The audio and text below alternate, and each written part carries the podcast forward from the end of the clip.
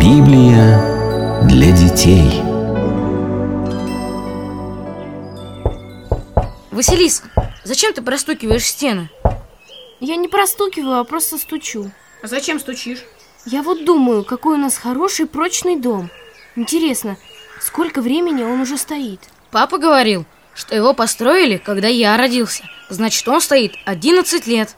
11 лет? Так давно? А сколько он еще простоит? Не знаю. Он такой крепкий, что, наверное, будет стоять всегда. Нет, всегда не будет. Когда-нибудь развалится. Почему это развалится? Если его не разваливать, то он не развалится. Даже если его не разваливать, он от времени развалится. Как это? Здравствуй, Максим. Здравствуйте, тетя Оля. Мам, а Максим говорит, что наш дом развалится. Да? Интересно, почему? Я говорю, что когда-нибудь развалится. Может, через сто, а может, через 200 лет. А мы говорим, что нет. Правда, мама? Ты знаешь, Василек, а вообще-то Максим прав. Рано или поздно и нашего замечательного дома не будет. Но будем надеяться, что это произойдет очень нескоро. А я пришла предложить вам послушать Евангелие. Давай, мам. А вы помните, что в прошлый раз мы начинали читать о событиях Страстной недели? Да, и в прошлый раз мы читали о том, что было в понедельник, как Иисус был в Иерусалиме и учил народ, а вечером опять ушел из города. Значит, сегодня мы будем читать о том, что было во вторник? Да. Если вы готовы, давайте слушать. На следующий день Иисус с учениками снова пришел в Иерусалим.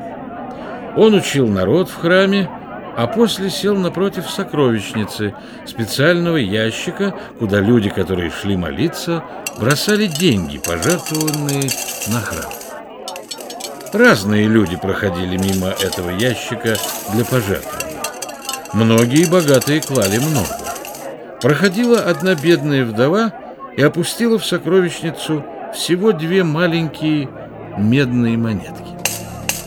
Иисус, увидев эту вдову, подозвал своих учеников и сказал, «Правду говорю вам, эта бедная вдова положила больше всех, потому что все жертвовали Богу от избытка своего, а она от бедности своей положила все, что имела, все пропитание свое». Встал Иисус и пошел от храма в сторону Елеонской горы, которая возвышалась напротив огромного и величественного здания храма, построенного из больших каменных плит.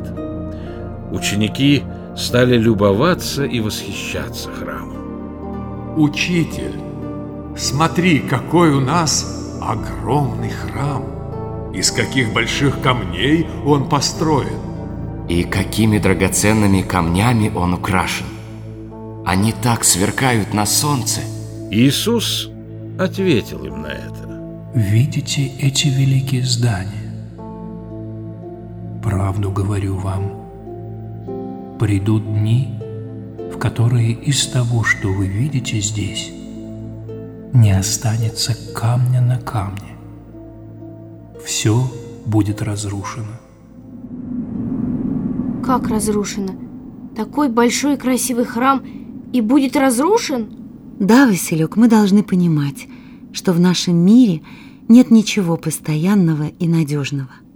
И даже такой большой и, казалось бы, нерушимый храм был разрушен римлянами приблизительно через 40 лет после того, как Иисус сказал об этом своим ученикам. Значит, Иисус был прав. Конечно, прав. Иисус не может сказать неправду, он же Бог. Да, Максим. Но давайте слушать дальше.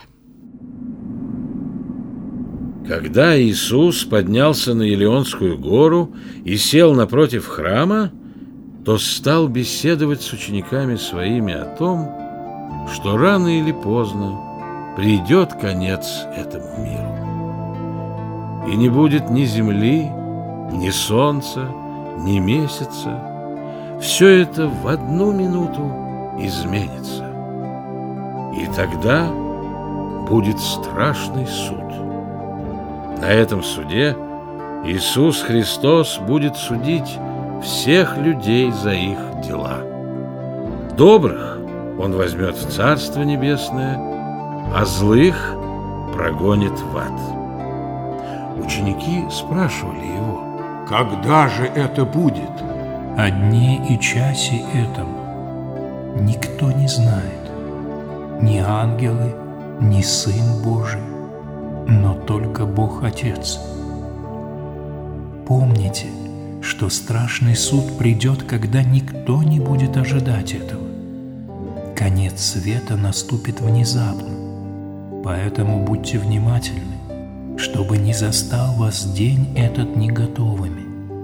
Будьте всегда готовы к суду. Тогда перед страшным судом с людьми случится то же самое, что случилось с десятью девами, которые взяли светильники свои и пошли встречать жениха. Из них пять дев были мудрыми, а пять – неразумными. Неразумные девы взяли свои светильники, а масло, которым светильники заправляются, не взяли с собой. Мудрые же девы вместе со светильниками своими взяли с собой и масло в сосудах. Но жених долго не приходил, и девы задремали и уснули. Наступила ночь, и вдруг раздался крик. Вот жених идет!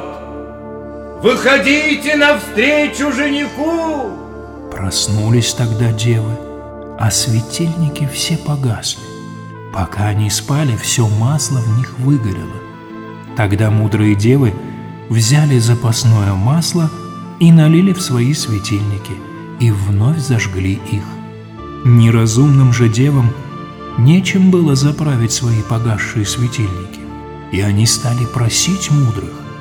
Дайте нам вашего масла, а то наши светильники не горят. Мудрые же девы им отвечали. И если мы дадим вам масло, то не хватит ни нам, ни вам.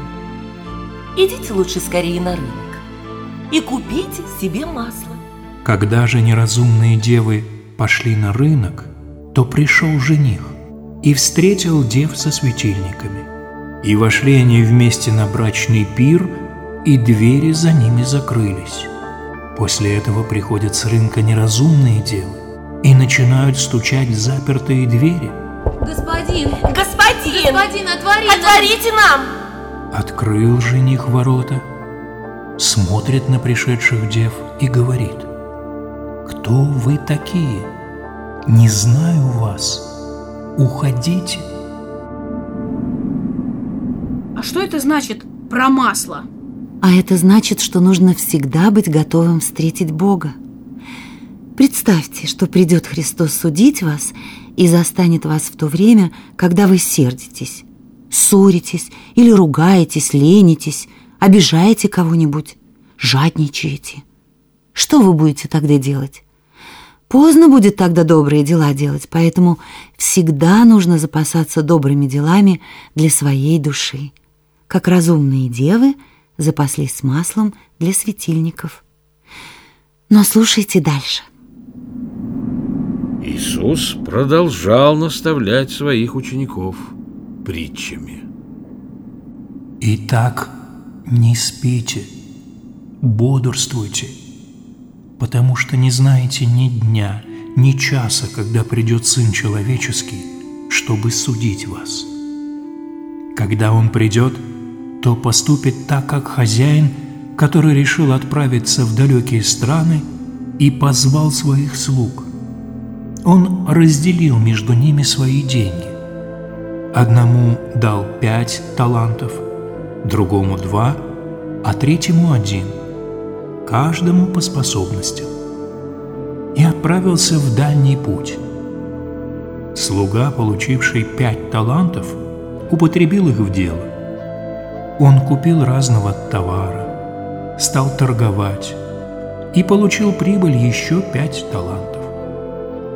Также поступил и слуга, получивший два таланта. Он тоже получил прибыль, еще два таланта. Третий же слуга, который получил один талант, пошел, выкопал яму и зарыл деньги своего хозяина. И вот пришло время, вернулся хозяин из далеких стран и позвал своих слуг, чтобы узнать, кто как распорядился деньгами. Первый слуга, получивший пять талантов, принес и другие пять талантов и говорит Господин, господин, ты дал мне пять талантов, вот еще другие пять талантов я приобрел на них. Хозяин сказал ему Хорошо, добрый и верный слуга.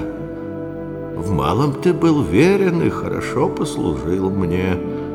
Теперь я тебя поставлю руководить многими. Ты меня очень обрадовал. Также и слуга, получивший два таланта, подошел и сказал. Господин, ты доверил мне два таланта, вот еще и другие два приобрел я на них. Хорошо, добрый и верный слуга. В малом ты был верен и хорошо послужил мне. Поставлю и тебя руководить, я доволен тобой. Подошел и третий слуга, получивший один талант, и сказал, Господин, я знаю, что ты строгий хозяин, жнешь, где не сеял, и собираешь, где не рассыпал. Я испугался, что потеряю талант, который ты мне дал, поэтому зарыл его в землю. И теперь откопал. Вот, возьми свой талант. Хозяин же отвечал. Ах, ты хитрый и ленивый слуга. Ты знал, что я жну, где не сеял и не собираю, где не рассыпал. Зачем же ты не отдал моего серебра купца? Тогда бы я получил прибыль. Эй, стражники, возьмите у него талант и отдайте его моему первому слуге, у которого десять талантов. Кто хорошо пользуется тем, что ему дано, тому дадут еще больше. А кто не пользуется тем, что ему дано, у того отнимается и последнее, что он имеет. А негодного слугу выбросьте отсюда вон в темное место, где от мучений плачут и скрежещут зубами. Мам, а как объяснить эту притчу? Каждому из нас Бог дает какие-нибудь таланты, то есть способности, и мы должны не лениться, не зарывать свой талант в землю, а стараться использовать свои способности для добрых дел. А как это? Например, какому-нибудь школьнику Бог дал и память хорошую, так что он все уроки быстро запоминает, и способности, так что он хорошо понимает то, что учителя ему говорят. Но ученик этот ленится, не хочет уроки делать и учителей слушать, зарывает свой талант в землю. Вот такой-то ученик подобен третьему слуге, которого хозяин наказал. Это что же получается, что память и способности – это тоже таланты? Конечно. А я думал, что таланты – это когда петь хорошо умеешь, или там рисуешь хорошо, или стихи сочиняешь. Я поэтому думаю, что у меня никаких талантов нету. Все, что ты перечислил, тоже таланты, и их нельзя зарывать в землю. Но давайте послушаем, что еще Иисус сказал о страшном суде. И еще учил Иисус учеников своих. Когда Сын Человеческий придет на страшный суд, тогда сядет Он на сияющем троне, и соберутся перед Ним все народы. И Он отделит одних от других, как пастух отделяет овец от козлов, и поставит овец по правую сторону от себя, а козлов по левую. Мам, а каких еще овец и козлов? Овцами Иисус изобразил добрых людей, а козлами – злых, упрямых, не раскаявшихся грешников. Но слушай дальше. Тогда скажет Христос тем, которые по правую сторону Его, «Идите ко мне, благословенный Отца моего, получите царство, приготовленное вам от создания мира, потому что я был голоден, и вы дали мне есть, хотел пить, и вы напоили меня, был странником, и вы пустили меня переночевать, был раздет, и вы одели меня, был болен, и вы посетили меня, в темнице был, и вы пришли ко мне. Тогда праведники скажут ему в ответ. Господи, когда мы видели Тебя голодающим и накормили, или жаждущим и напоили, Когда мы видели тебя странником и приняли, или раздетым и одели, когда мы видели тебя больным или в темнице и пришли к тебе. И царь скажет им в ответ, «Правду говорю вам, поскольку вы сделали это одному из моих меньших братьев, то сделали мне». Тогда скажет он и тем, которые по левую сторону, «Идите от меня, проклятые, в огонь вечный, уготованный дьяволу и ангелам его, ибо я был голоден, и вы не дали мне есть, хотел пить, и вы не напоили меня, был странником, и не приняли меня, был раздет, и не одели меня, болен был и в темнице, и не посетили меня. Тогда и они скажут ему в ответ. Господи, когда мы видели Тебя голодающим или жаждущим, Или странником, Или раздетым, или больным, или в темнице, И не послужили тебе. Тогда он скажет им в ответ.